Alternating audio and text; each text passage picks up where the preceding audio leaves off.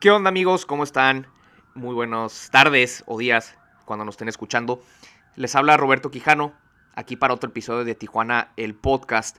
Hoy tengo como invitado a un amigo muy viejo, iba conmigo en la prepa en San Diego, íbamos en clase de química y hoy viene a platicarnos acerca de muchos proyectos. Es un hombre con muchos proyectos. Viene de dar una serie de conciertos estelares de Navidad la semana pasada y además eh, trabaja en la empresa Certus.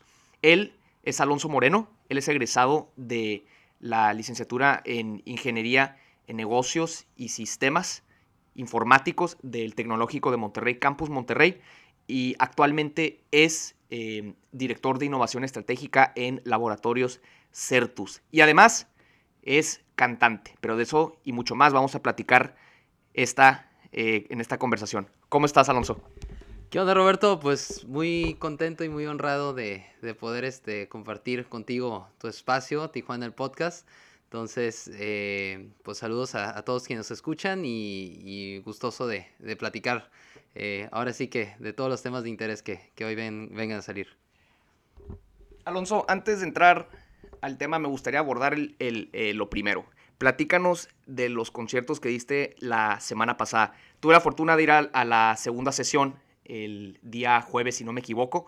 Y pues fue un repertorio muy completo de canciones de Navidad en español, en inglés, no solo eso, también hubo ahí Alejandro Fernández, clásicos ochenteros. Entonces, platícanos qué fue para ti organizar este evento. Y no solo este evento, sino ya es el cuarto, quinto, me dices. Eh, platícanos un poco acerca de esto.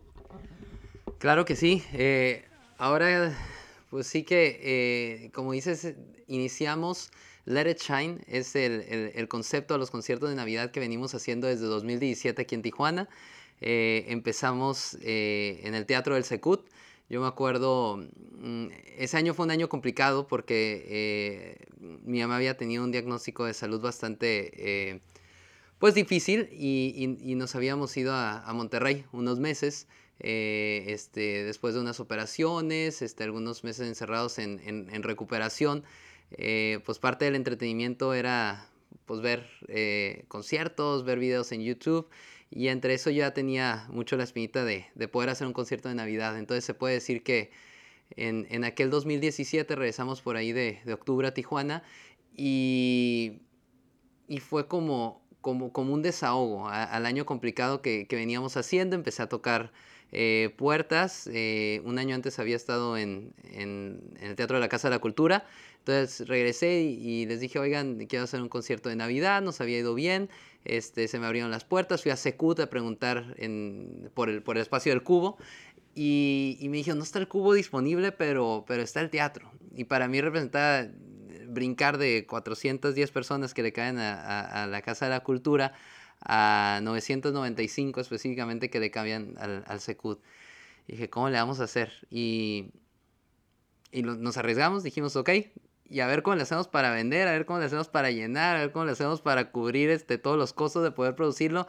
Y, y a partir de ahí eh, nace esta aventura llamada Let It Shine con, con un equipo de trabajo asombroso que me, ha venido acompañando desde 2016 y, y repetimos en 2017 eh, ahora con el comienzo de Let It Shine y hasta la fecha, hasta la semana pasada, este, pues fue la última eh, edición que hasta ahorita hemos dado de Let It Shine y se conjuntó este, en alianza con, Certus y, otras marcas este, de las más representativas en el estado para eh, poder traer un evento en donde el eslogan era Juntos somos excepcionales y poder no solamente honrar, pero agradecer a, toda la comunidad que, realmente eh, ha sido excepcional durante estos 22 meses, cada quien desde su trinchera en lo que podía aportar este, para enfrentar lo que viene siendo la, la pandemia del COVID-19, ¿no? Eh, muchas marcas que se fueron a las entregas, este, pues de, de, despensas de mandados a las casas, este, eh, instituciones de salud que estuvieron cerca de, pacientes, médicos eh, y así, muchísima gente en, donde convivimos ahora ya con protocolos. Eh, agradecimos pues todo, todos esos esfuerzos y cuidados que han tenido este, a nuestra comunidad Y también, pues, eh, rendimos honor a quienes eh, desafortunadamente se nos han adelantado, ¿no? Eso fueron las, las dos semanas previas, este, fueron grabaciones que vamos a transmitir también el 24 de diciembre a través de, plataformas digitales. Y, pues todo eso conjuntado también este, con la parte, este, eh, pues ahora sí que administrativa dentro de, ser tu laboratorio, que nos ha llevado a, a un sin fin de aventuras. Este, yo les digo, eh, en, en, el día me pongo una cachucha y en la noche me tengo que cambiar la cachucha o el disfraz de Batman a, a este, a un traje, un smoking y, este, y salir a cantar, ¿no? Un poquito de todo. Eh, algo bastante distinto que de repente dicen, ¿cómo lo explicas? Este, ambas dualidades. Digo, pues es como quien tiene sus negocios, pero también le entra a los bienes y raíces. A mí es una parte que me complementa y que he podido encontrar camino en ambos en mi vida, ¿no? Oye, Alonso, algo que a mí me encanta es que la gente sea tan apasionada con sus hobbies. Vaya, tú, eh, no sé si la cantada a la vez como un hobby, un pasatiempos, eh, pero me fascina que tú combines lo que tú decías, estas dos cosas. Tú trabajas en Laboratorio Certus durante el día y de noche eres cantante. Porque pues digo, es una de tus grandes pasiones, estás en, en, en, todas las redes sociales y la gente te conoce aquí en Tijuana, has tocado en un sinfín de conciertos. Entonces me gustaría que nos platicaras un poco acerca de tú cómo logras este balance entre tu trabajo y tu pasión que es la música. Porque yo creo que, en, que todo ser humano tiene esta, no sé si obligación, pero debería de intentar llenar su vida así como tú lo haces, este balance entre trabajos y hobby, porque de esa manera eres un ser humano más completo. Históricamente, por ejemplo, eh, los grandes personajes de la historia eh, eran así, pues, o sea, eh, hacían muchas cosas. No sé, los griegos eran de que médicos, abogados, ingenieros, luchadores, maratonistas, muchas cosas que podían hacer en una sola vida. Entonces, nos, me gustaría que nos platicaras un poco acerca de esto, porque creo que la gente se puede llevar una, una lección muy valiosa. Eh, quizá ellos piensan que no pueden combinar su trabajo con sus pasatiempos, porque dicen, ah, mi pasatiempo me toma mucho tiempo, no puedo cantar en mis tiempos libres, no puedo, no sé, actuar en una obra de teatro, eh, ser fotógrafo. Entonces, ¿cómo tú logras este balance? Claro, ahora sí que... Eh es una pasión por ambas cosas. Eh, creo que eso es algo como muy importante porque si realmente este, hay, hay algo que estemos haciendo pero que no nos gusta o no nos apasiona, va a ser muy difícil sobrellevarlo. Así haya otra cosa que lo complemente, creo que lo, lo que hagamos lo tenemos que hacer este, con gusto y con pasión. Entonces, eh, es un complemento eh, también, sin duda, eh, que, que, que, me permite expresarme, que me permite eh, conectar conmigo mismo, conectar este, con, con otras personas y, y, hablar otro lenguaje que le llaman el lenguaje universal, que es la música, ¿no? En donde podemos este, conectar a través de, emociones. Este camino también me ha llevado a, a conocer a muchísima gente y, y también a, a poder aportar valor de la manera que yo lo he encontrado. Me ha tocado hacer este, alianza con distintas fundaciones en, en eventos en donde llevamos la música y recaudamos fondos este, y lo veo como un camino también para hacer cosas que tanto me apasionan como siento que pueden traer un bien a, nuestra comunidad, ¿no? Es un poquito como, como hemos ido caminando. Eh, no siempre es fácil, este, así como el emprendimiento no lo es fácil, esto también este, eh, me ha tocado estar, este, pues ahora sí que eh, balanceando entre el emprendimiento corporativo y el emprendimiento artístico. Eh, ninguna de las dos es fácil. Este, el, el, ser artista independiente también traes sus, este, sus propios retos. Este, tienes que hacer tus propias estrategias de marketing, de venta, para que tus conciertos se llenen, pensar bien cómo quieres estructurar esos shows. Consume mucho tiempo, muchas horas, pero muy divertido, muy divertido, muchas aventuras que hemos ido haciendo, este, muchas puertas que tú mismo tienes que ir, este, tienes que ir abriendo y, y, y no soltando. Todo esto empezó como, como un hobby, como bien lo mencionas, y ha ido evolucionando, al igual que este, una, eh, un esfuerzo constante a, este, a no abandonar eh, ninguna de las dos este, cosas que, ahorita estamos hablando, ¿no? Este, no descuidar lo que es este, eh, los negocios, pero tampoco este, abandonar lo que es este, una de mis más grandes pasiones, que es la música. Me encantó una palabra que usaste tú ahí, emprendimiento artístico eh, o musical. Creo que usaste artístico. Pero, mira, este podcast no es, no es de emprendimiento como tal. Eh, la mayoría de mis invitados pues son dueños de negocios y demás, pero en general siempre surge esta palabra, emprendimiento. Por ejemplo, tuvimos una eh, invitada, Gabriela Roldán, que ella se clasifica como emprendedora social. Entonces ella se dedica al emprendimiento social.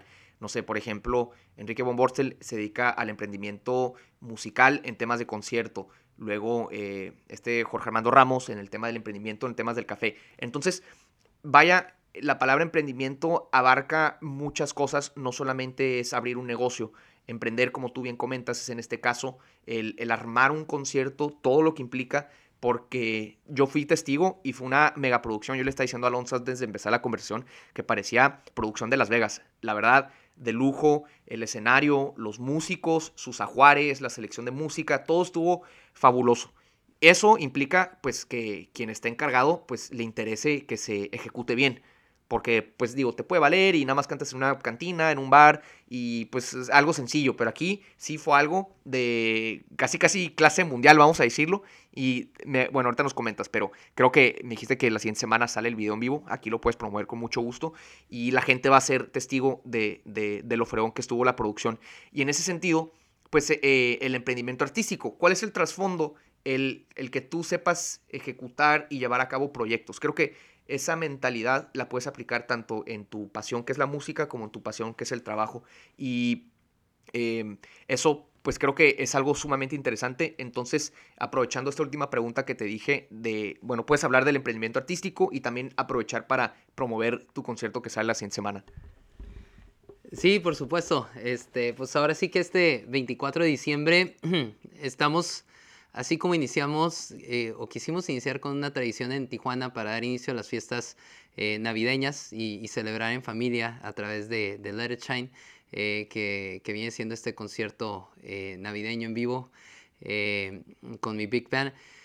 El año pasado tuvimos que eh, adaptarnos a, las circunstancias que, teníamos al frente. Em, era 2020, era diciembre, fue la época más complicada este, en la pandemia aquí en nuestra región. Pasando Halloween se puso bastante complicado, vino Thanksgiving, luego Navidad. Ya para entonces estamos todos encerrados, andamos con el hashtag quédate en casa. Eh, y básicamente eso hicimos, nos quedamos en casa, desde la sala de mi casa, eh, lanzamos este concierto em, digital, este fue la, primera edición de Let It Shine versión digital. ¿Por qué? Porque entendíamos que, que como decíamos, la música conecta corazones y, y, eran épocas difíciles y había quienes iban a tener que eh, pasar la Navidad aislados, encerrados, debido a un contagio, debido a que no podían ir con su familia para poder cuidarlos y, y queríamos estar con ellos, queríamos este, eh, pues llenar de un mensaje eh, positivo una época que, que, para muchos este, pues es, es una época de, de, amor, de unión, para otros, eh, dependiendo de, distintas circunstancias, pueden ser épocas complicadas y poder acompañarlos, no importa cuál era la situación que se estaba pasando enfrente, este, poder tener un poco de alegría a, las casas, ¿no? Y fue muy bonito las fotos que nos iban enviando, este, compartiendo de las cenas en familia, este, las personas que incluso estaban en su cuarto o en un hospital y, y, este, y que pudimos llegar a través de la música. Este año quisimos repetirlo, aprendimos cómo poder este, convivir de nuevo y bajo protocolos pudimos este, tener eh, un público moderado en donde grabamos pues la semana pasada el, 15 y 16 de diciembre y ahorita estamos en la postproducción para poder este, transmitirlo este 24 de, diciembre eh, a través de, eh, del canal de Ser Tu Laboratorio en YouTube.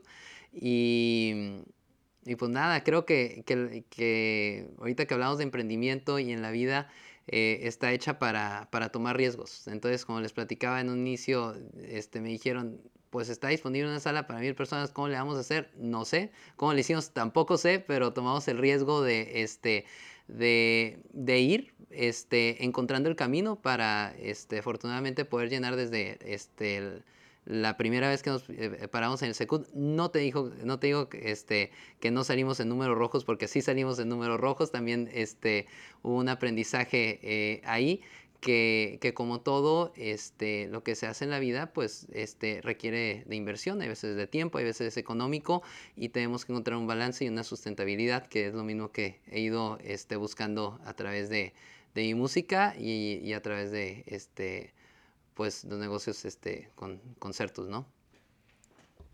me encanta porque ya vamos haciendo la transición hacia el otro tema, pero antes de concluir con el tema de la música, digo, me gustó porque empezaste a hablar que de números rojos y esas cosas que eventualmente vamos a abarcar, y me encantó ahí lo de, lo de la toma de riesgos. Yo creo que ese ha sido también un denominador común de casi todos mis invitados, el tomar riesgos, sobre todo a esta edad, que pues todavía estamos morros y puedes tomar ciertos riesgos y aprender sobre todo, como dicen, eh, fracasa bueno, bonito y barato para que puedas aprender tus lecciones y ya no repetirlas en el futuro. Entonces, pero bueno, esos temas los vamos a cubrir ahorita, nada más a manera de concluir la parte musical. Eh, pues básicamente tus conciertos son de big band y, de jazz, que son géneros que a mí me encantan, no tanto a la gente. Bueno, el big band yo creo que sí, sobre todo musical, eh, perdón, en, la música de Navidad porque pues son arreglos muy padres, muy llamativos. Platícanos acerca de tus inspiraciones musicales eh, preferidas eh, respecto a, lo que tú cantas o qué, buscas hacer tú después con la música. Estas dos preguntas, tus inspiraciones y qué aspiraciones tú tienes en la música.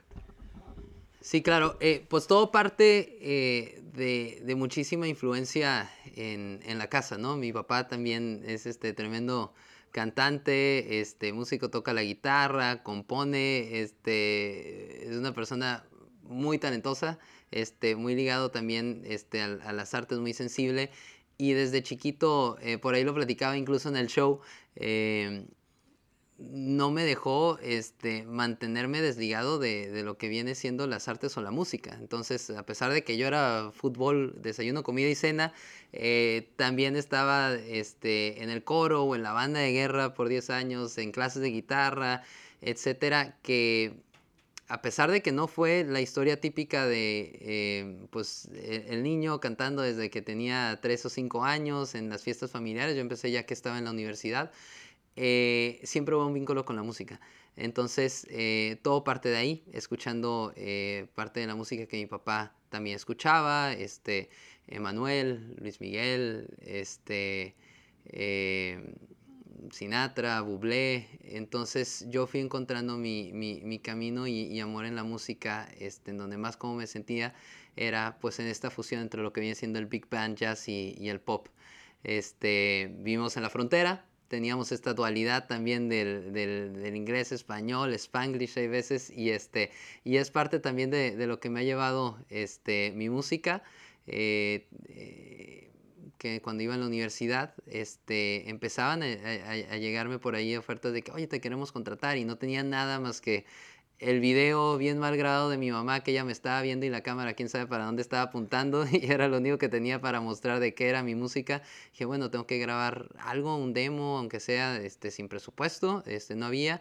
Eh, lo hicimos con instrumentos digitales, grabé este, una canción este, que se titula Vamos a darnos tiempo, originalmente interpretada por José José. Eh, la subí a YouTube, llegó a oídos del, este, del compositor, el maestro Alejandro Jaén, que ahorita es una persona muy cercana a mí y, a mi familia, y me invitó a, este, a su casa y estudio ahí en Miami para, este, para platicar de música, de mis proyectos, de sus proyectos, y me invitó a, a me dijo que me quería producir, escribir canciones, eh, y empezamos a trabajar ese proyecto que terminamos el 15 de marzo del 2020. Entonces, dos días después iniciamos cuarentena. este, y, y, pues se ha quedado un poquito en hold esta, esta nueva producción discográfica, este, pues ya con, este, con, con presupuesto, este, con instrumentos reales, que estoy muy contento de, de, poder sacar ya pronto. Ahorita en este concierto que te tocó asistir la semana pasada, eh, presentamos un popurrí este, de, de, de algunos de los temas que van a venir eh, en, en este disco. Y, pues bueno, viene eso, porque lo tenemos pendiente desde el año pasado. Este, vienen canciones nuevas, este, viene un disco que quedó este, bastante bonito y, este, y sigue pues esta, esta dualidad, esta dinámica de, converger entre ambos mundos, este, entre la innovación estratégica y, este, y la innovación artística, ¿no? Eso me encanta, porque en tu horizonte figuran estas dos pasiones eh, yo soy de la idea que si quieres algo, lo suficientemente sí se puede, y en este caso combinar esas dos cosas. Eh, y creo que mandas un buen mensaje a todas las personas que nos escuchan para que si tienen un proyecto por ahí atorado que les apasiona, no lo dejen. Eh, hagan el esfuerzo por combinarlo con su día a día. Entiendo que las cosas están muy difíciles, pero hagan el esfuerzo en sus tiempos libres en vez de estar viendo Netflix así. Pónganse a cantar, graben un disco, graben un podcast, hagan cosas, es lo que yo le digo a la gente. Oye, Alonso, pero ya ahora sí cambiando un poco de tema, eh, para platicarnos de Certus, platícanos la historia de la compañía la compañía pues ha tenido dos años muy interesantes, pero antes de eso me gustaría que nos platicaras un poco la historia de la compañía, pues desde su fundación que a ti te tocó. Claro, eh, ahora sí que me tocó, eh, estando en pañales, Certus está cumpliendo este año 25, 25 años desde su fundación, entonces pues realmente este me tocó estar desde el eh, principio, es, es, una empresa este, fundada y, actualmente este, sigue siendo dirigida eh, por mi mamá, la química María Eugenia Acevedo. Eh, y parte de esta misma este, pasión y, y, el estar este, ahora sí que también muy alerta y tener esta sensibilidad a detectar oportunidades que muchas veces tenemos al frente. No, no siempre es fácil verlas. Este, Em, las tenemos eh, en, el mercado que nos desenvolvemos o la tenemos con, nuestros eh, consumidores, ¿no? Eh, y, viene con este tema de la sensibilidad, o sea, de, estos este, dolores este, o, pain points que, muchas veces podemos hacer mejor. yo creo que en alguno de tus podcasts hablan de que no importa qué tan saturado esté el mercado, eh, siempre hay, un, hay, algo que se puede hacer mejor, ¿no? Y son estos puntos de dolor que se pueden eh, corregir y de ahí parte la historia de Certus. En, eh, regresando a los 25 años, teníamos una Baja California con, con, muy pocas opciones este, de servicio de análisis clínicos. También procesos muy manuales, este, tiempos de respuesta muy prolongados. Tenías dos opciones, o los mandabas este, aquí a California, eh, o los mandabas a Ciudad de México. Eh, la situación aérea no era la misma que tenemos actualmente. Este, em, no era, tan, fácil transportar paquetería este, hasta este punto del país. Y, lo más fácil era aquí en, Estados Unidos, ¿no? Eh, lo cual pues también se, se, volvía complicado por el tema fronterizo, cruzabas este, muestras biológicas, este, los tiempos, los costos, etc. Entonces, mi mamá en ese momento decía, ¿por qué no podemos tener aquí equipo automatizado, eh, procesos este, pues in-house eh, eh, aquí en la, en la, región para ofrecer servicios de diagnóstico clínico este, superior, ¿no? Este de valor superior, como lo teníamos, lo tienen en otras partes, o lo, tenían en aquel entonces. Y, y, me acuerdo en ese momento, este, vinieron de, de la farmacéutica Abbott, este, eh, del departamento de Abbott Diagnostics e hicieron este, una propuesta económica que en su momento mi mamá les comentó, ¿saben qué? Si yo doy estos precios acá, me salgo de mercado. O sea, me sale, todavía me sigue saliendo más barato este, recibir muestras, mandarlas a procesar a Estados Unidos y, este, y, entregar resultados. Entonces la dinámica aquí en la frontera siempre nos hemos caracterizado aquí en Baja California, en Tijuana, este, eh, por hacer las cosas distintas o por un funcionamiento totalmente distinto, una dinámica que yo creo que hasta que vienen a vivir aquí la entienden. Y eso mismo sucedía en, el área del diagnóstico y hasta la fecha sigue sucediendo. O sea, este, te puedo decir que los precios aquí en, en Baja California eh, son muy distintos al centro y, sur del país. Eh, ¿Por qué? No sé. Este, hasta la fecha se sigue manteniendo. Y bueno, viene esta propuesta este, que pues no pudo ser aceptada. Después regresaron de nuevo y dijeron, Química, creemos en su proyecto, creemos en su visión y, y vamos a, este, a apostarle. Y vinieron con precios al 50%. Entonces dijo, pues ahora sí estamos hablando y, este, y es este, un, poco de, cómo inició este, eh, la historia de, de Certus Laboratorio. ¿no? En un inicio eh, era un laboratorio de referencia este, en, asociación con, un empresario de, aquí de este, cerca de Los Ángeles y que tenía eh, algunos puntos de, referencia y recolección de muestras en México. Entonces muchas de las muestras este, se mandaban aquí a Burbank y mm, total, este, tuvo que cerrar este, esta persona algunos de sus negocios este, aquí en México. Eh, con mi mamá el acuerdo que llegaron era este, pues que a través de, de, de, plazos iba a terminar de pagar el equipo que había montado para podérselo quedar. Y, este, y bueno, y ahí fue cuando llegó Abbott y, y sucedió esto que acabo de platicar y se comenzó poco a poco este, a, abrirse a, lo que es al público, porque en, su inicio Certus Laboratorio solamente este, se manejaba por referencia, este, esto viene siendo cuando te mandan muestras de hospitales, de otras instituciones, este, licitaciones con gobierno, y, posteriormente, pues, eh, como actualmente se conoce, este, pues que acuden pacientes este, directamente a, a realizar sus estudios, ¿no? Que, que es lo que, de, lo que fue el apalancamiento para, el crecimiento que se ha venido detonando pues en los últimos, sobre todo, este, 5 a 10 años, ¿no? Y, ahora pues con, con, COVID, este, pues también eh, vinieron muchísimas necesidades, este, tanto internas como externas eh, del mercado, que requirieron también un crecimiento forzoso de la, de la compañía, este, aproximadamente un 30%, este incremento de pacientes eh, al menos del doble en, eh, por, la crisis sanitaria que estamos atravesando, ¿no? Y que hasta la fecha se, se, ha mantenido, no solo por COVID, pero yo creo por, por la respuesta ágil y, este, y oportuna que, que, tuvimos, ¿no? Oye, Alonso, yo me acuerdo creciendo aquí en Tijuana, lo que te comentaba antes de entrar al podcast, que pues el único laboratorio, bueno, al que yo iba era el laboratorio Gamboa. Y por alguna razón llegó un momento donde ya empezaron a brotar certus por toda la ciudad, uno muy cerca de mi casa, entonces pues empecé a ir a ese y desde entonces pues siempre que me hago algún tipo de análisis, sea de sangre o de cualquier otro tipo, ahí voy. Porque pues me gusta, son rápidos, muy buen servicio al cliente. Platícanos un poco acerca del, del, proceso de expansión de Certus. Eh, el primero, el primer punto estuvo en Río, frente a Plaza Río, y ahorita pues ya está por toda la ciudad. Platícanos eh, cuántos puntos hay, cómo estuvo este proceso de expansión, además de Tijuana, en qué otras partes están y más o menos qué planes tienen para el futuro.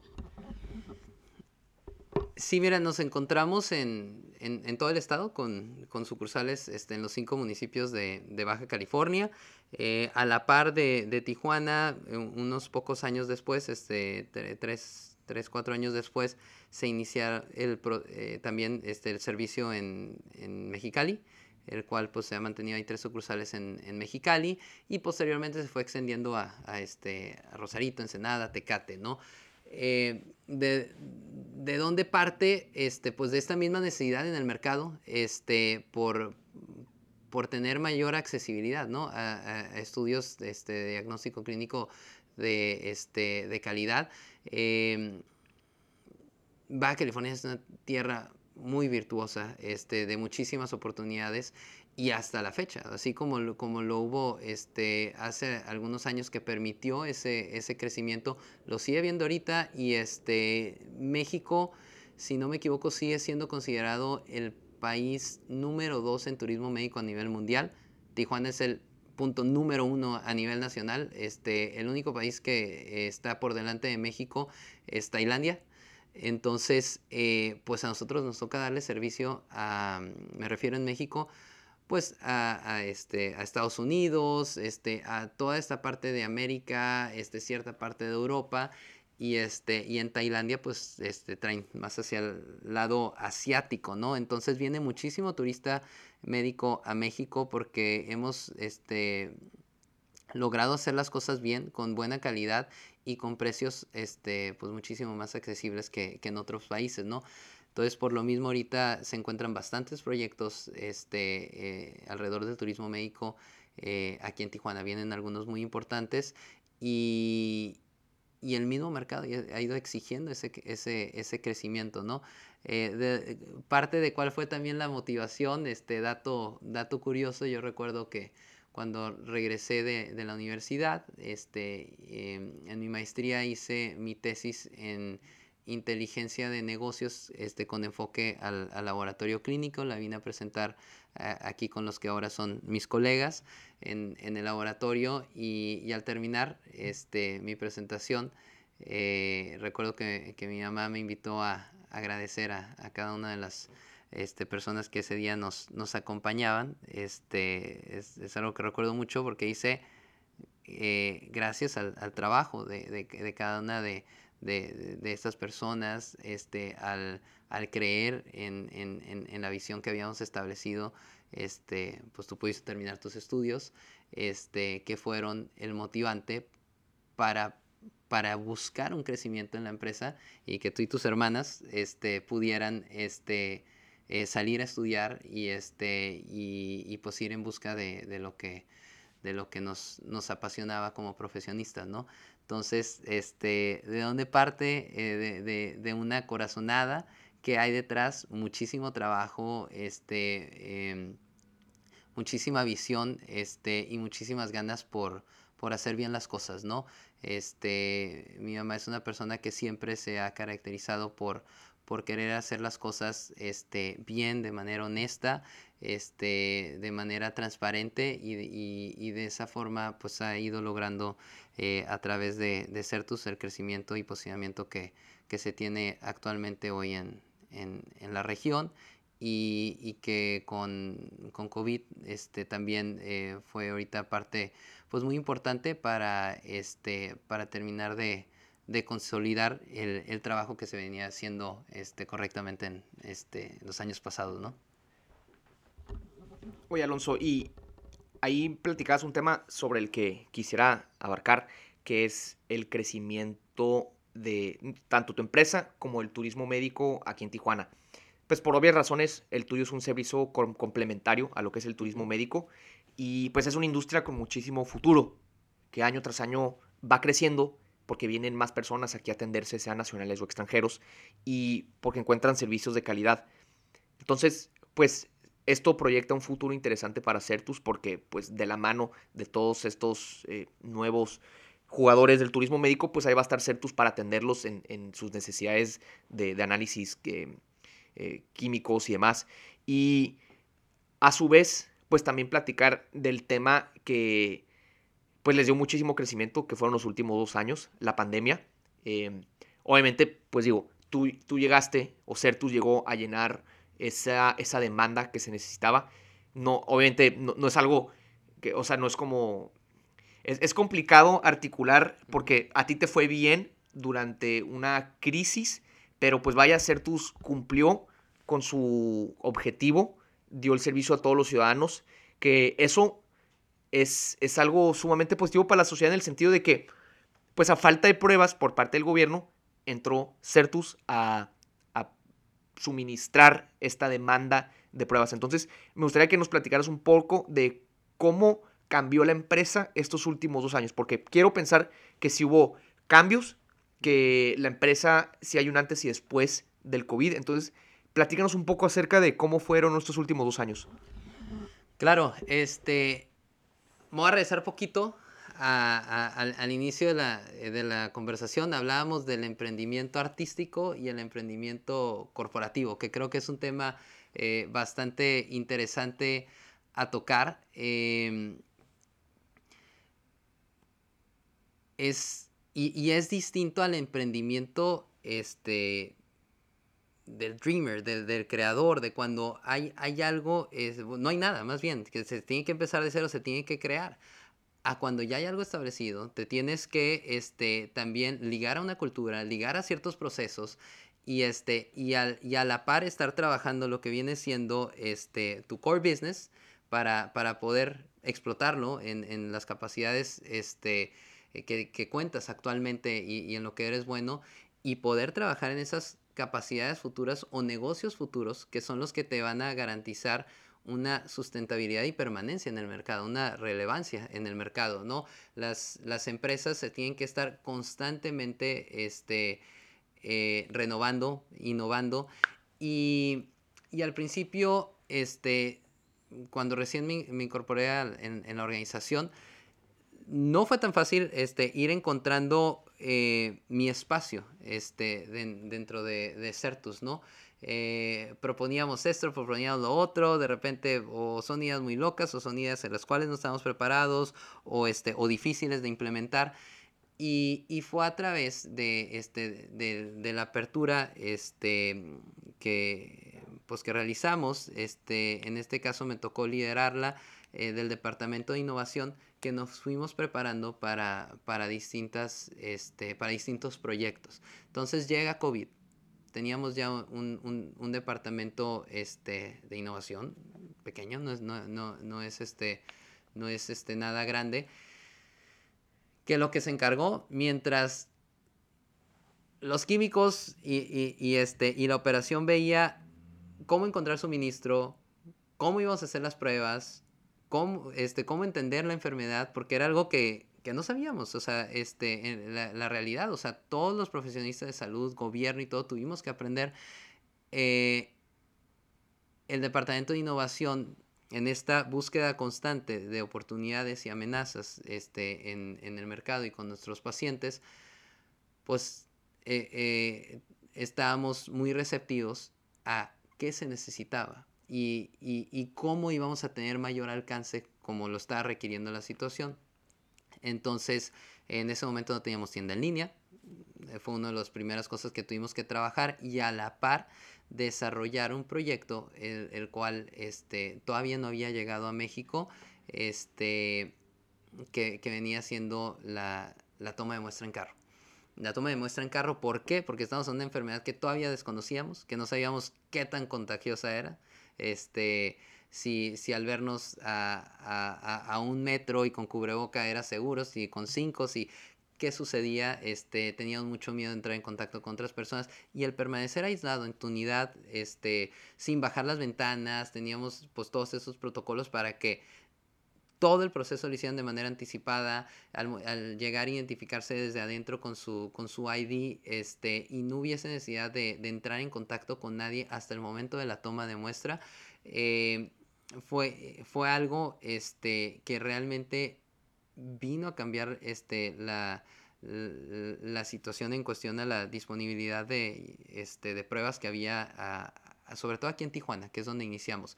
Cuando arrancamos, este, a la par iba iniciando también un proyecto similar en, en, en Guadalajara, me parece, con la, con la UP, y eran casi las únicas dos referencias a nivel nacional este, con, con, con, este tipo de servicio. Este, entramos en contacto con el gobierno, lo podemos hacer, no lo podemos hacer, este, qué va a pasar. Este, y, y era probar y funcionó y funcionó con apoyo también este de este en un trabajo en conjunto con las autoridades este logramos este traer eh, o, instaurar este este proyecto esta carpa para toma de muestra en carro en donde estamos atendiendo a o alrededor de 8 pacientes cada 6 minutos.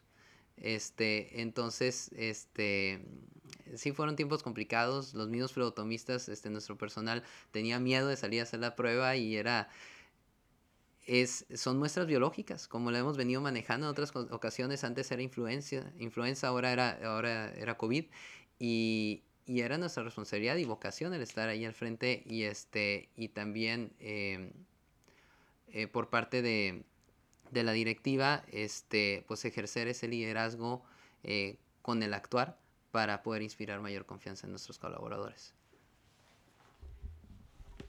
Se me hace que la historia de Certus en los últimos dos años incluso amerita, es un caso de estudio, porque, digo, es una empresa, ya era una empresa formidable y los últimos dos años pues explotó su crecimiento. Ahorita nos puedes platicar si quieres de cifras y todo ese tipo de cosas, pero está interesante todo esto porque hablamos de emprendimiento artístico, emprendimiento pues ya de trabajo, pero también hay otro que es el tema del emprendimiento en tiempos de crisis, porque pues vaya cuando los tiempos son normales, pues que a gusto, tú estás en tu laboratorio, la gente nada más va pues, a hacerse análisis o antidopings que los mandan sus papás porque andan fumando ahí cosas, pero eh, en este caso, pues surgió esta crisis, esta pandemia, y ustedes tuvieron que entrar a atender la situación.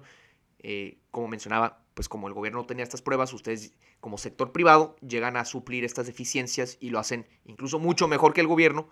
Entonces, em, platícanos eh, un poco más acerca de esta diferencia en, emprendimiento en tiempos regulares, emprendimiento en tipos de crisis o en general la administración de un negocio en estos dos momentos de, pues, una empresa.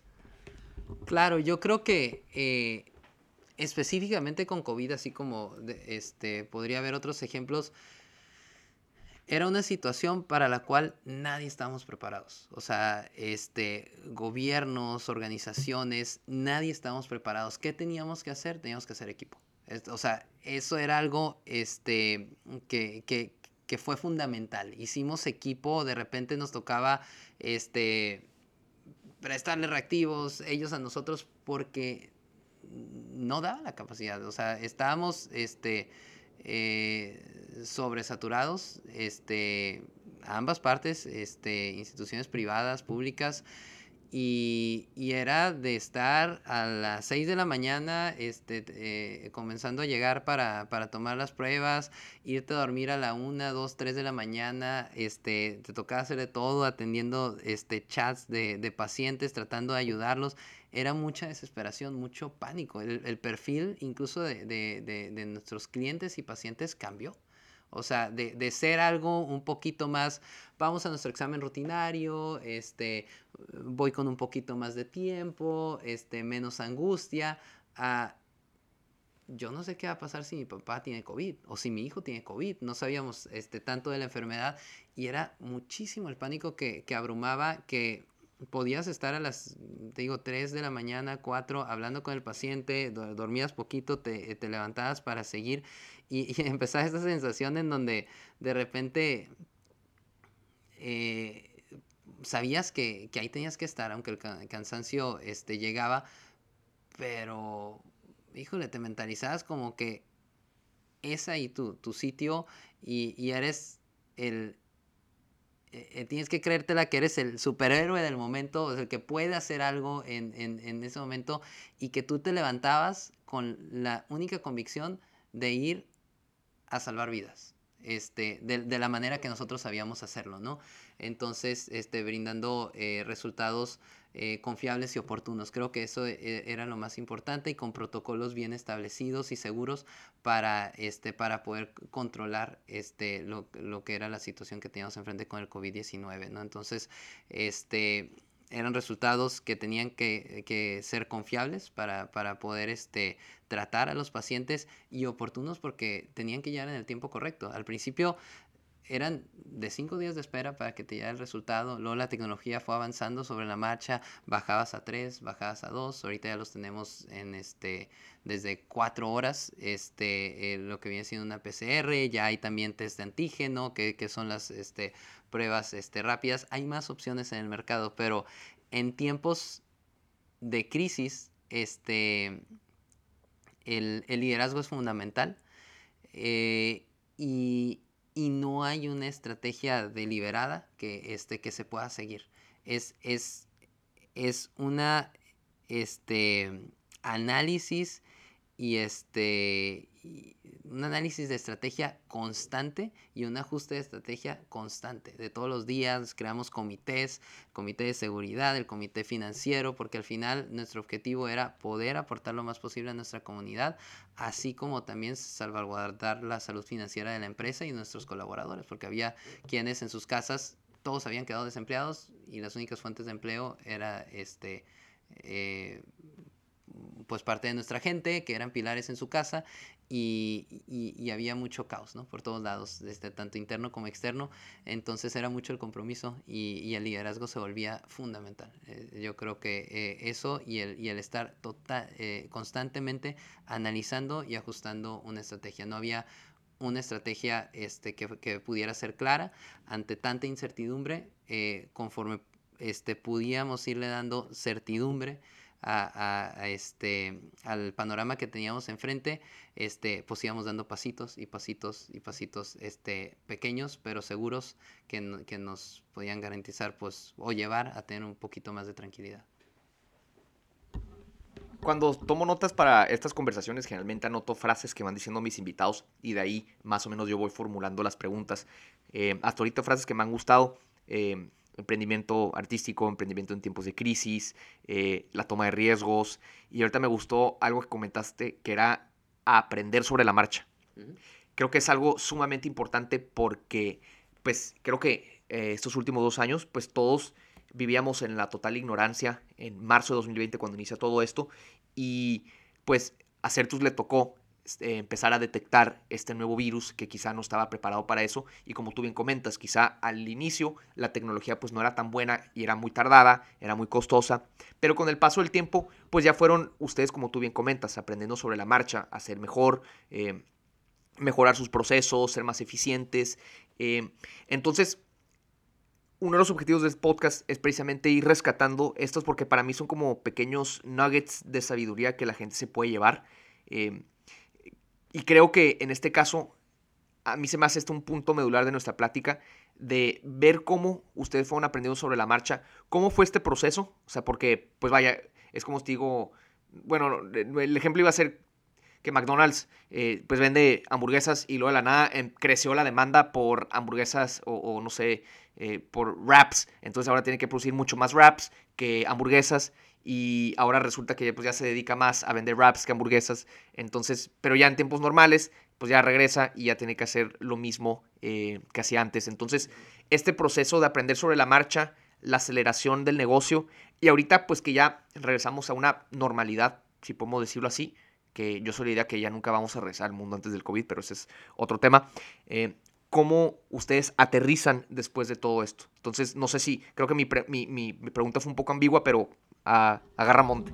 No, no, no, este, muy, muy clara. Este, realmente sí, eh, tuvimos que ir aprendiendo sobre la marcha. Incluso muchas veces tenías que eh, detenerte a preguntarte cuál es mi negocio hoy en día. ¿Dónde es, eh, en donde puedo yo aportar más valor este, a, mis pacientes, a mis consumidores.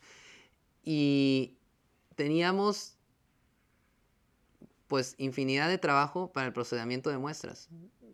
Pero lo mismo o el doble y triple de llamadas para saber qué era COVID, cómo se contagiaba. Y, y entonces este soporte que podías dar también a tu comunidad a través de tus puntos de contacto, ya sea a través de un chat, a través de, una llamada. Había días que por más y de que duplicábamos, triplicábamos, este, cuadruplicábamos eh, nuestro equipo de atención a clientes, no era suficiente. Y entonces quedaban 4.000 llamadas sin contestar en, en, un día, con todas y las que sí contestábamos.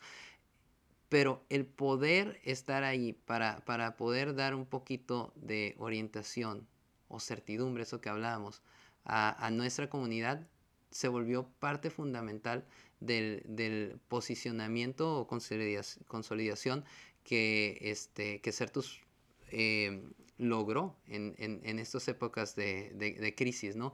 Entonces, eh, creo que ese aprendizaje sobre la marcha fue totalmente eh, fundamental, fundamental este, el, ser muy receptivos a, este, a lo que también nos estaban este, comunicando desde, desde fuera. No, no, recuerdo si me estoy también brincando otra pregunta, este, pero, pero creo que esa fue este, la clave, este, el escuchar a, este, a tus consumidores, este, las necesidades que se estaban presentando, eh, a tus aliados, en este caso eran nuestros médicos, era el gobierno, este, y, y, al poder responder este, con, con, agilidad y sensibilidad este, pues hacia, hacia esa comunidad que está esperando de ti. Tomé nota de otra buena frase que eh, comentaste y dices, ¿dónde puedo aportar yo más valor a mis clientes? Y creo que esto también es un mensaje sobre todo a aquellas personas que apenas empiezan a emprender o abrir su negocio o a trabajar en general. Eh, mucha gente cuando dice, ah, no sé, quiero hacer dinero, eh, quiero eh, ser el más rico del mundo, quién sabe qué. Cuando creo que esa es la estrategia incorrecta. En todo caso, si quieres lograr tus objetivos de, esa manera, hazte esta pregunta. ¿dónde puedo aportar yo más valor? Y en este caso, pues eh, es brindando un, buen servicio, eh, brindando un servicio que la gente quiera consumir no solo una vez, sino de manera recurrente.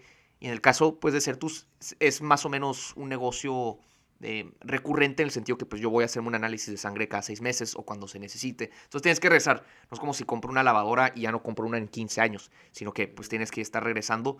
Y pues en este caso, ustedes, pues no, no, su ánimo no es el, lucro, no es como si, ah, quiero que haya enfermedades para que a Certus le vaya bien, sino que ustedes dicen, ah, bueno, como hay enfermedades, yo quiero brindar un servicio que tenga un valor agregado, que la gente quiera, que la gente quiera regresar aquí. porque no va con el laboratorio de la esquina?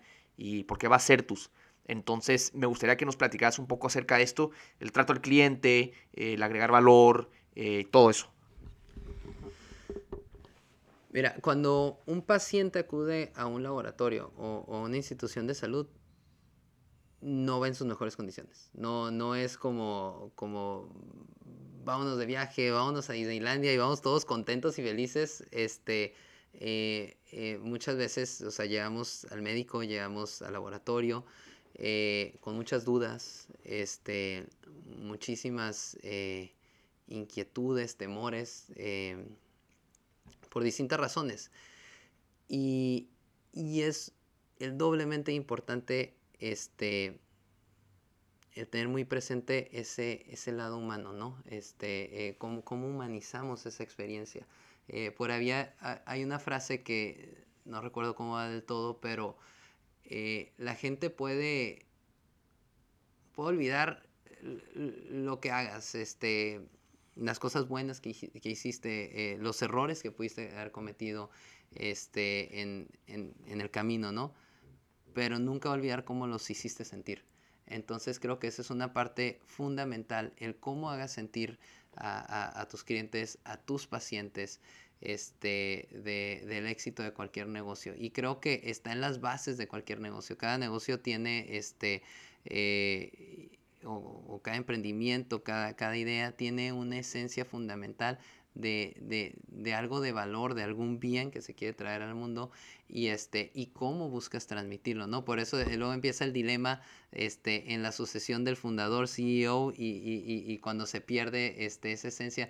Eso es fundamental que, este, que, que nunca se pierda. Instituciones de salud también, el cómo los haga sentir, el, el, el que puedas este, humanizar ese servicio y seamos empáticos a las necesidades este, de, de quien tenemos enfrente eh, es, es, la clave, ¿no? Nosotros trabajamos mucho constantemente, o sea, desde hace 25 años, es, es, es una labor constante, no es una labor este, periódica o, única, es una labor constante en el, en el servicio al cliente, ¿no? En, en, en, en cómo eh, hacemos y queremos hacer sentir a nuestros pacientes.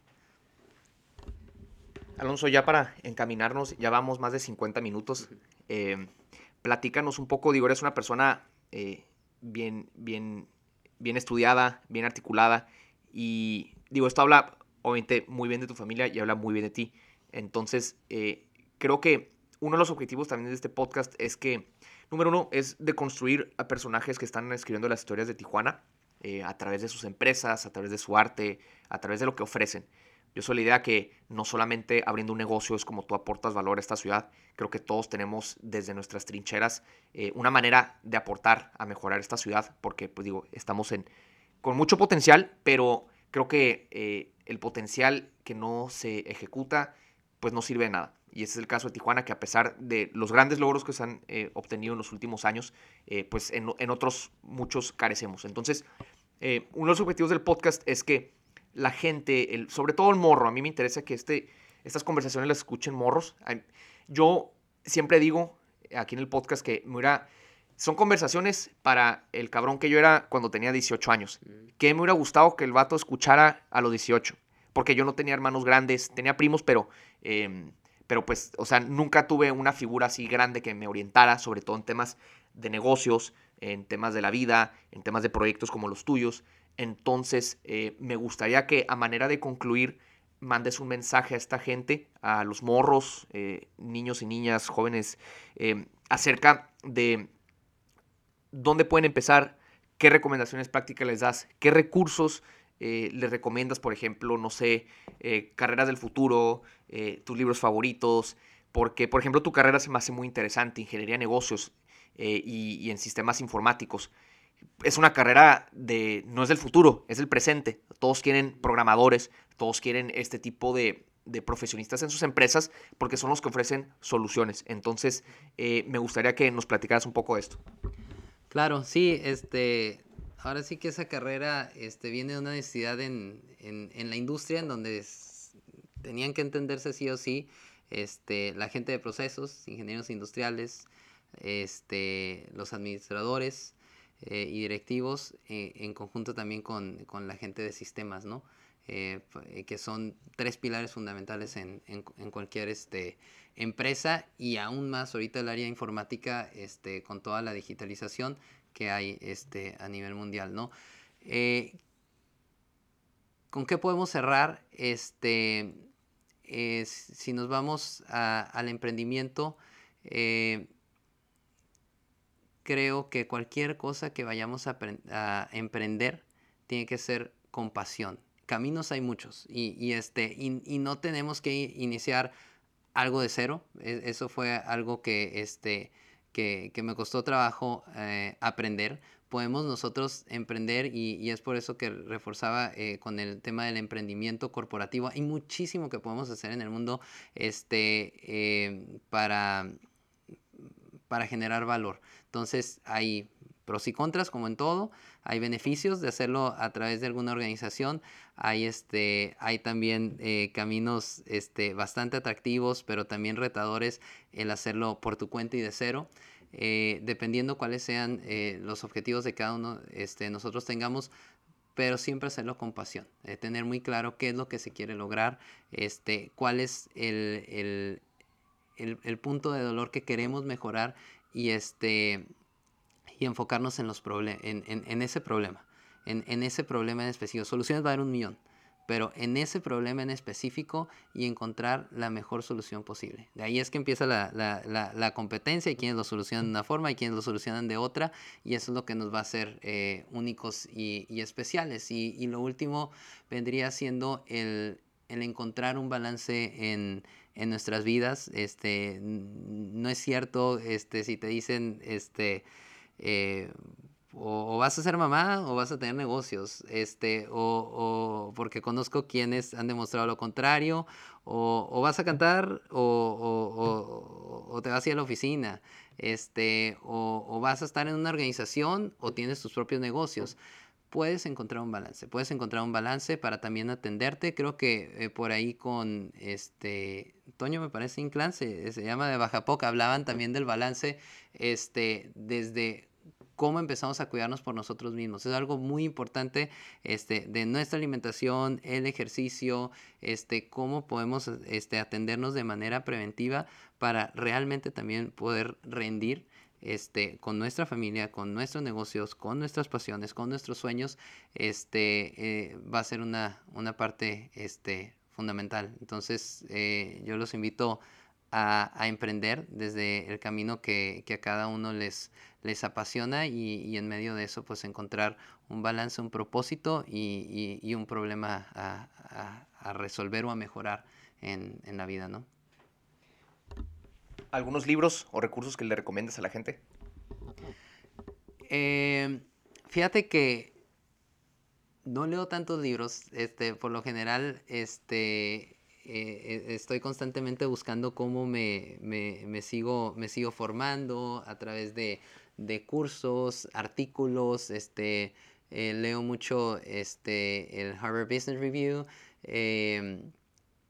he, tomado cursos este, de, de innovación, este, disruptiva, este, con, me tocó tomarlo con el padre de, este, el que llaman al padre de la, innovación, Clayton Christensen, que se nos acaba de ir hace, hace unos meses, y este, y bueno, ahí aprendí de, este, de este teorema de los jobs to be done. Es, yo creo que es una de las mejores este, enseñanzas con las que yo me quedo, y es precisamente este, esta búsqueda eh, constante de oportunidades o problemas a resolver y, este, cómo los podemos hacer de, distintas formas, ¿no? Él lo menciona, puede, podemos resolver problemas o hay un motivo por el cual ese, ese, eh, hay una necesidad y esto puede ser por, por una necesidad este, funcional, por una necesidad este, emocional.